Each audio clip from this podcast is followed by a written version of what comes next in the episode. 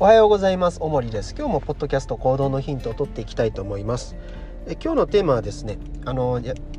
引き続きですね、えー、やってることに意味見出そうっていう話なんですけどもまあえっと、意味見出そうっていうそのプロセス結局このプロセスそのものに意味があるんであって、まあ、見出された意味っていうのはその時はもちろん価値あると思いますよ。その時はその瞬間価値あると思うんだけどそれがじゃあ未来永劫同じような価値持ち続けるかっていうと違うわけですよね。意味持ち続けるかって言ったら違うわけですよねでこれっていうのはですねあのいろんなところで考えてみれば分かると思うんですけど例えば過去にこういう経験しましたこの経験が今こう生きてますみたいな話ってできると思うんですけどそれが例えば10年経った時にはそのもしかしたらその過去の経験っていうものの意味付けが変わることだってあるわけですよ。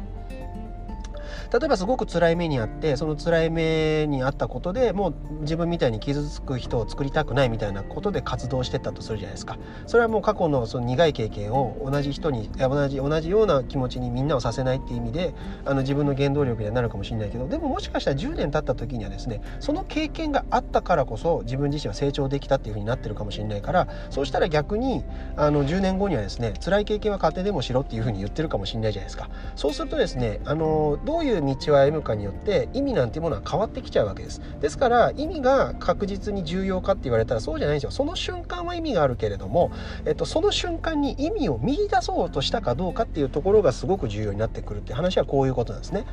なのでその意味にとらわれすぎてもいけないしでも逆に意味を見出そうとしないっていうのも良くないわけです。意味を見出そうとしないってなったら結局目の前のことを適当にないがしろにしてしまうっていうことになってくるんで、まあ、確実に意味っていうものは見出した方がいいと思います。で反省も当然した方がいいと思う。ただ反省をしてその気分に浸るぐらいだったら、まあ、何が原因だったかっていうことをきっぱり割り切ってでその次の自分のアプローチに変えていくっていうところがまあ非常にこう重要になってくるってことですね。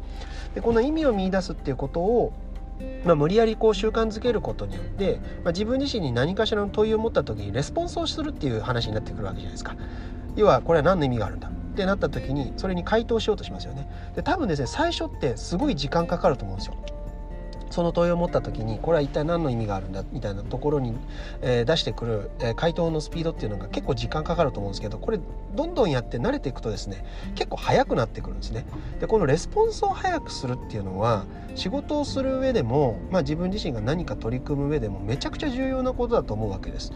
まあ、端的に言えばですね例えば誰かと一緒に仕事するってなった時にこれじゃあないつまでにやろうみたいな話になった時にですねそれがじゃあ1ヶ月だったとするじゃないですかでその1ヶ月後にじゃあこういうことをしましょうってなった時にそれじゃあたった1日でやったとしたらその次の例えばプロジェクトだとかねあの何かの進行が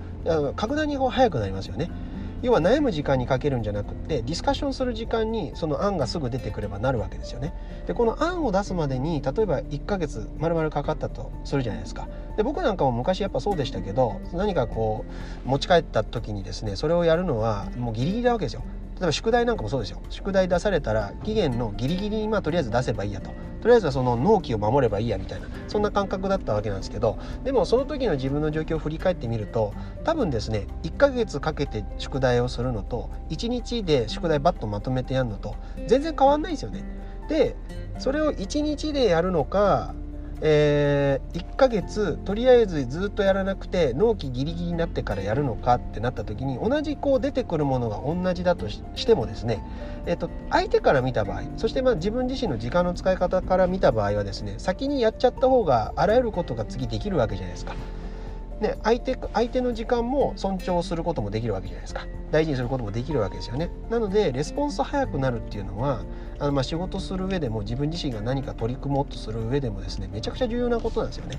なので、まあ、ある言い方したらこの意味とか見出しにくいものほどなるべく早めに結論付けちゃうっていうことが非常に重要になります。でもちろんですねあの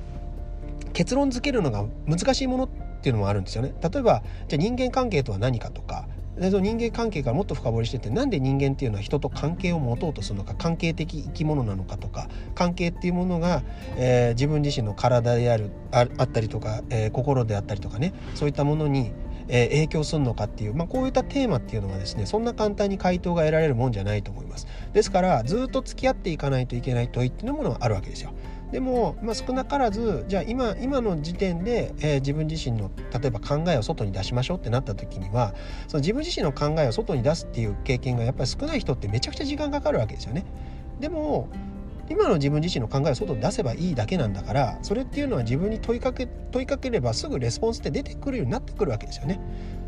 で僕はさっきも前も言いましたけどですねあの結局今の自分自身の考えっていうものが変遷とともに変わっていくっていうことを一つの成長だっていうふうに捉えるんであれば1ヶ月かけて出すんじゃなくてまずすぐ出しちゃえば毎日そのことを確認できるわけじゃないですか。で毎日そのことを確認すればあのあるある言い方したら毎日成長を感じるっていうことでできるわけですよね。それをじゃあ1ヶ月スパンにするのか1年スパンにするのか10年スパンにするのかっていうふうに考えた時にもちろんそういう視点も持った方がいいとは思うけれどもあまりにも時間をかけすぎることによって結局悩んでる時間の方が多くなるんであれば悩むよりも当然行動に移しちゃった方が経験っていうのは膨らんでいきますからね。なのでまず方向性を決めていくっていうためにもなるべく早めにレスポンスレスポンスができるようにするっていう能力を高めるそのその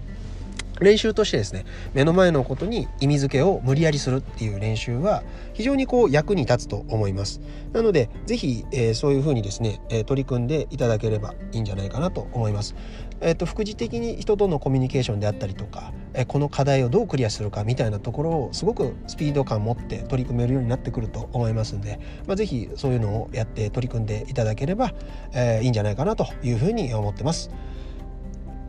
じゃあ今日のところは以上です。ありがとうございました。